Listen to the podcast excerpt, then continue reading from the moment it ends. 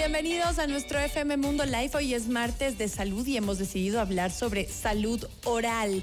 Y quisiéramos explorar sobre una, una rama de la odontología que es sumamente interesante y es que, bueno, lo ideal sería que todos eh, al, nacer y al, al, ir desarrollándonos tengamos una mordida adecuada, que podamos alimentarnos de forma correcta, que los huesos de nuestra cara no, no se deformen o no cambien con el paso de los años. Lamentablemente, pues hay muchos pacientes que tendrían esto y sería porque tienen un tipo de mordida distinta. Hoy vamos a hablar sobre los distintos tipos de mordida, las afectaciones en la salud que estas tendrían y obviamente las cirugías que existen para poder corregirlas. Estamos con el doctor Sid Mohamed, coordinador de posgrado maxilofacial de la UTE, a quien le damos la más cordial bienvenida. Doctor, ¿cómo está? Bien, muchas gracias eh, Gabriela por la invitación y encantado de estar con ustedes aquí en Radio FM Mundo 98.1. Gracias por estar aquí.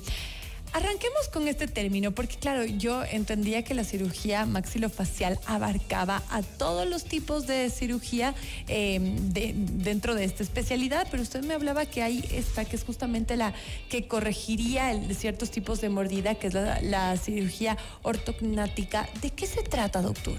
La cirugía ortognática o cirugía hoy en día se le llama cirugía ortofacial, va encaminada a corregir eh, todas las deformidades o anomalías dentofaciales. Eh, posicionar los maxilares en una posición adecuada siempre teniendo en cuenta un punto medio entre la estética y la función. Excelente. ¿A qué se debe que haya ciertas personas que tengan distintos tipos de mordidas? Entendemos que hay tres tipos de mordidas en la clase 1, 2 y 3, que serían como las estándar. Bien, hay un factor hereditario, también hay problemas del desarrollo, problemas del crecimiento y hay pacientes que nacen con ciertas anomalías congénitas que causan que esos maxilares no crezcan y eso eh, repercute en su estética y en su función. Eh, hay una clasificación que usamos eh, en la cirugía maxilofacial y en la odontología en general. Clasificamos las mordidas en tres.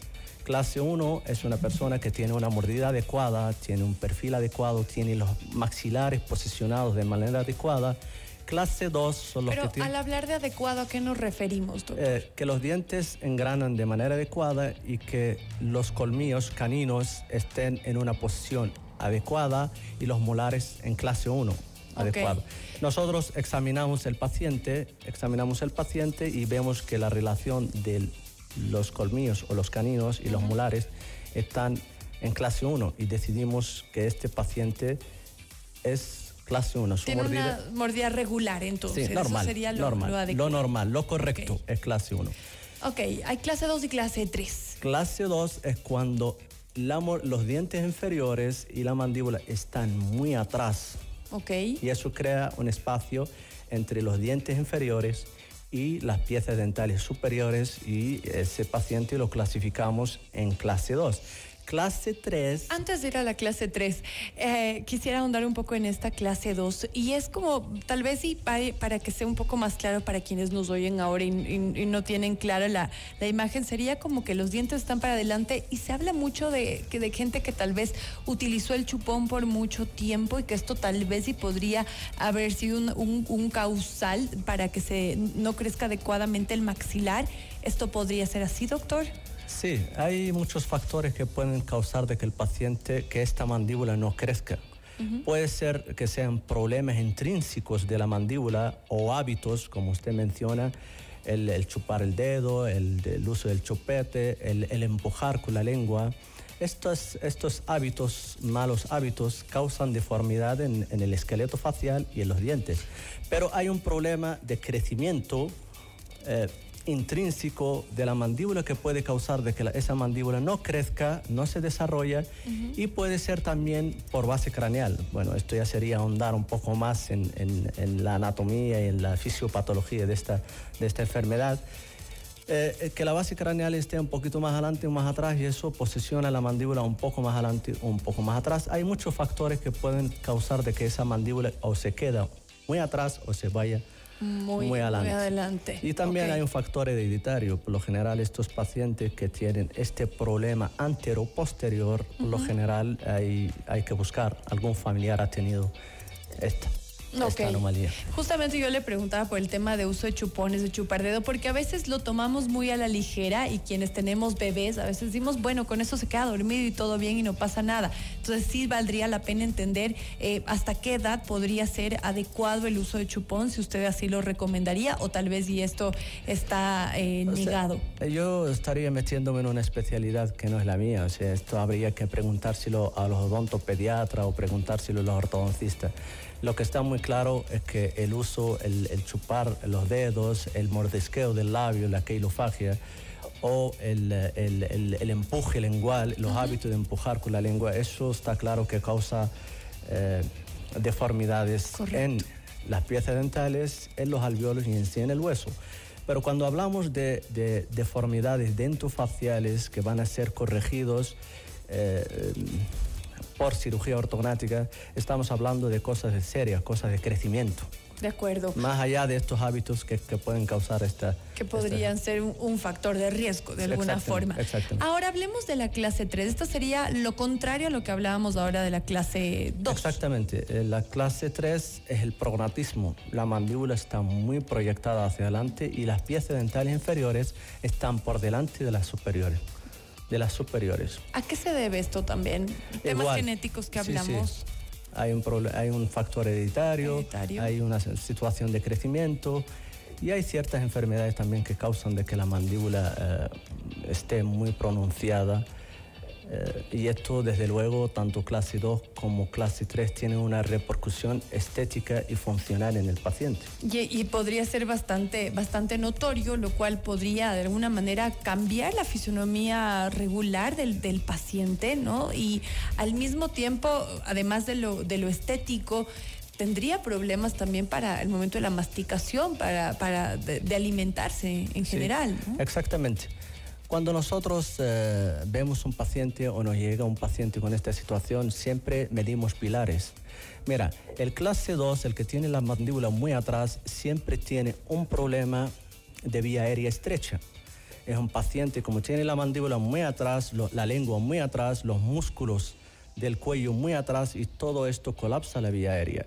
Es un paciente que ronca y el ronquido es sinónimo de vía aérea estrecha y lo puede llevar hasta a la apnea obstructiva del sueño.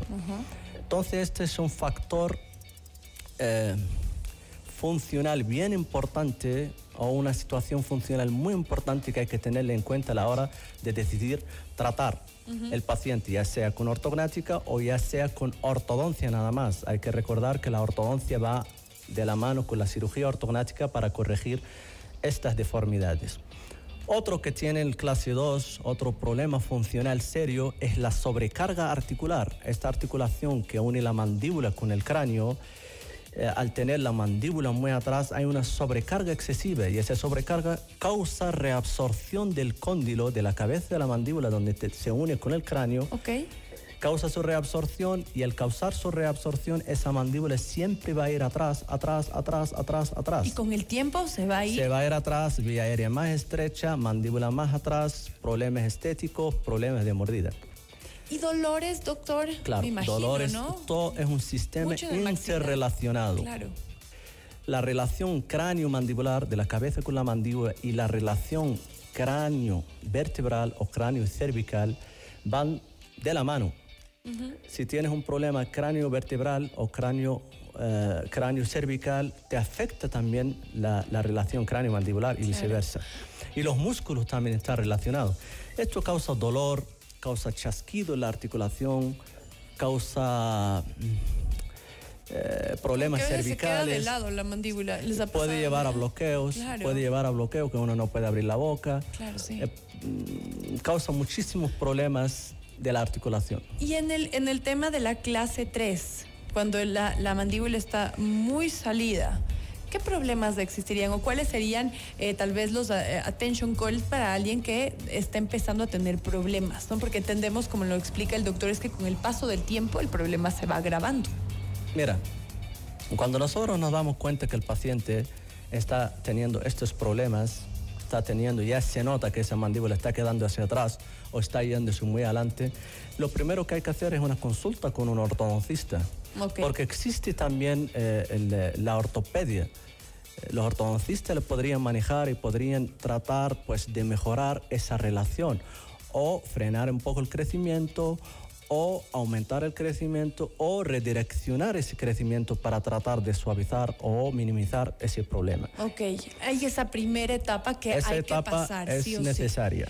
Y en Luego el caso de de, eso que no se soluciona, va a ortodoncia fija, donde eh, hay que medir la relación, el ancho, hay, medir- hay que medir ciertas, eh, ciertos aspectos eh, de esa mordida, pero en base- eh, básicamente la ortodoncia prequirúrgica va encaminada a alinear los dientes, que esos dientes estén bien parejitos y al mismo nivel. Para que cuando nosotros operamos le demos al paciente una buena mordida, una sonrisa adecuada, líneas medias centradas con línea media facial, los colmillos al mismo nivel, para que cuando sonríe se vea bonito, la cara bonita, pero también el factor funcional hay que tenerlo en cuenta. adecuado, por supuesto. Ahora- y en el caso de una cirugía ortognática, que entendemos que son cirugías eh, complejas, que la recuperación también es larga, que ya son, ya son palabras mayores. Eso ya no es, eh, bueno, eso ya no es así. Hoy en día tenemos eh, mucha tecnología. Le explico algo antes de ir a, este, a, este, a, esta, a esta parte. Eh, los pacientes, generalmente los pacientes clase 2 nos visitan por lo funcional. Clase 3 nos visitan por lo estético, Lo porque tienen la estético. mandíbula muy, adelante. muy, pues. Pero también el, el, el clase 3 o que tiene la mandíbula muy adelante tiene problemas funcionales para hablar, para morder, para deglutir, se le escapa el aire, no puede pronunciar ciertas palabras y sí hay un problema funcional, aparte del problema estético. Eh, Con respecto a- al tratamiento, hoy en día tenemos mucha tecnología. Qué buena Hoy en día todo paciente candidato a cirugía ortognática pasa primero por un examen clínico. Después de eso hay que medir todos estos factores que yo le, eh, todos estos pilares, yo les llamo pilar. Pilar 1 es mordida, pilar 2 es la articulación, pilar 3 es la vía aérea, pilar 4 es la, la estética facial y pilar, pilar 5 es la salud general del paciente. Hay que tenerlos en cuenta para lograr el éxito, lograr un tratamiento adecuado, eh, satisfacción en el paciente y además de eso, estabilidad en el tiempo. ¿Y cómo ayuda la, la tecnología ahora? Entonces, este paciente, después que pase por, este, por esta entrevista, estos exámenes, le hacemos una tomografía, un escáner de boca y fotos, y esto lo llevamos a un software, donde nosotros, y es uno a uno, es el mismo tamaño, es milimétricamente exacto, donde nosotros, previo a aplicar la cirugía en el paciente, la hacemos en ese software. Y ahí vemos todo lo que vamos a hacer y sobre eso y ejecutamos. Un plan. Hacemos un análisis, planificación, análisis y ejecución en el software. Y sobre eso hacemos guías, imprimimos guías de corte, guías de posicionamiento, guías de perforación, para que cuando vayamos al quirófano no vamos al ojo, sino vamos con... eh, imagínate bajar un soltar un maxilar y luego pierdes el control tridimensional sobre él. Eso ya no pasa. Nosotros tenemos, desde el software, traemos impresas guías que nos posicionan el maxilar exactamente donde se ha planificado, teniendo en cuenta ese punto medio entre la estética y la función. Qué maravilla. La tecnología ahora ayuda también y me imagino que al hacer cortes tan exactos donde se requiere, la recuperación será mucho más rápida, ¿no? Y hoy en día tenemos también la cirugía ortognática mínimamente invasiva a través de incisiones pequeñas. Se crean túneles, tenemos el instrumental pequeño adecuado para hacer ci- cirugía a través de incisiones de, de 5 centímetros, cosas muy pequeñas, lo cual repercute en que el paciente se recupera rápido, menos inflamación, menos, infa- más control sobre la musculatura mímica eh, y a los 18 días el paciente puede ir a su trabajo. Ahora, no hay que olvidarse que el hueso tarda en tres meses en consolidar, pero sí el paciente ya puede acu- acudir a su trabajo, a su clase, donde quiera, sin ningún problema. El paciente ya no sale con la boca bloqueada como antes. Ha cambiado mucho y nos alegra porque Hacemos, hacemos fijaciones rígidas con mini placas de titanio, material biocompatible, en el cual el paciente, eh, cuando pase esas seis horas postquirúrgicas que no puede comer ni tomar nada, pues inmediatamente puede empezar a alimentarse puede, sin ningún problema. Hoy en día la cirugía ortognática ha cambiado Completamente. y nos alegra muchísimo porque habrá muchos pacientes que tenían tal vez recelo, miedo de, hacerse una cirugía que antes era bastante traumática. Qué bueno que la tecnología eh, se haya desarrollado de forma adecuada y que permita una, mejor calidad eh, de, recuperación para los pacientes y para ustedes, los doctores, tener esa precisión para, para hacerlo mínimamente invasivos al momento de intervenir a los pacientes. Doctor, qué gusto conversar con usted. Muchísimas gracias. Gracias. por explicarnos sobre este tema y de verdad que si ustedes nos oyen y han tenido en mente si les incomoda, si su mordida no es la, adecuada, pues que que tomen acción, porque como dice el doctor, a lo largo del tiempo el problema se va a seguir complicando, así es que mejor tomar cartas en el asunto. El doctor Sid Mohamed, coordinador de posgrado de maxilofacial de la UTE, hoy con nosotros. Gracias, doctor. ¿Dónde los encontramos? Estoy en, eh, en mi clínica, Nexus Clinic, donde ahí eh, pues hago las cirugías ortognáticas en combinación con otorrino, donde se hace también, hoy en día es ortofacial, nariz, ortognática, lipopapada, todo para que todo salga perfecto. Y además de eso, estoy en el posgrado la UTE. Yo coordino el posgrado de cirugía maxilofacial de la UTE y encantado los puedo recibir en la clínica de la UTE. Excelente, muchísimas gracias doctor. Hacemos una pausa y ya volvemos. Pues,